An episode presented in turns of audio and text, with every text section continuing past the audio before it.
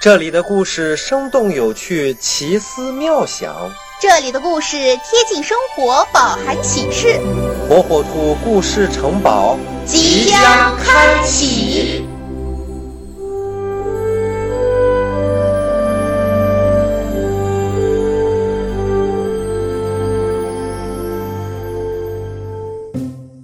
小朋友们，大家好，我是火火兔。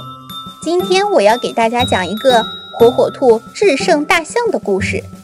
大象的体重那么庞大，火火兔是怎样取胜的呢？一起来揭开谜底吧。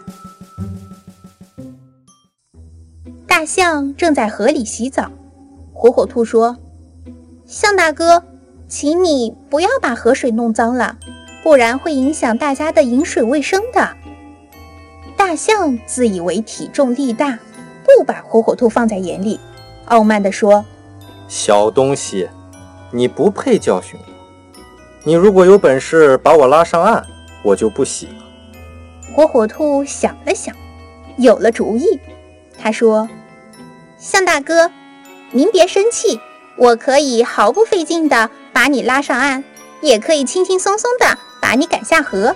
不信，咱们比试一下。”哦，比就比！大象轻蔑地说：“树上的小鸟，水里的乌龟，你们都来当裁判。”火火兔故意激他一下：“你可不要后悔哟！”不后悔。大象边大声说，边气冲冲地爬上了岸。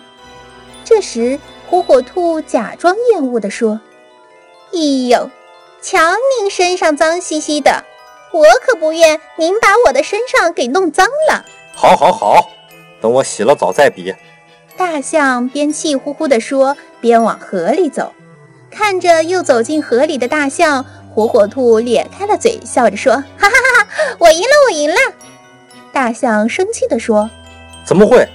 比赛还没有开始呢。”乌龟高兴地说：“不，比赛早结束了。”你不是已被兔子拉上了岸，又被赶下了河吗？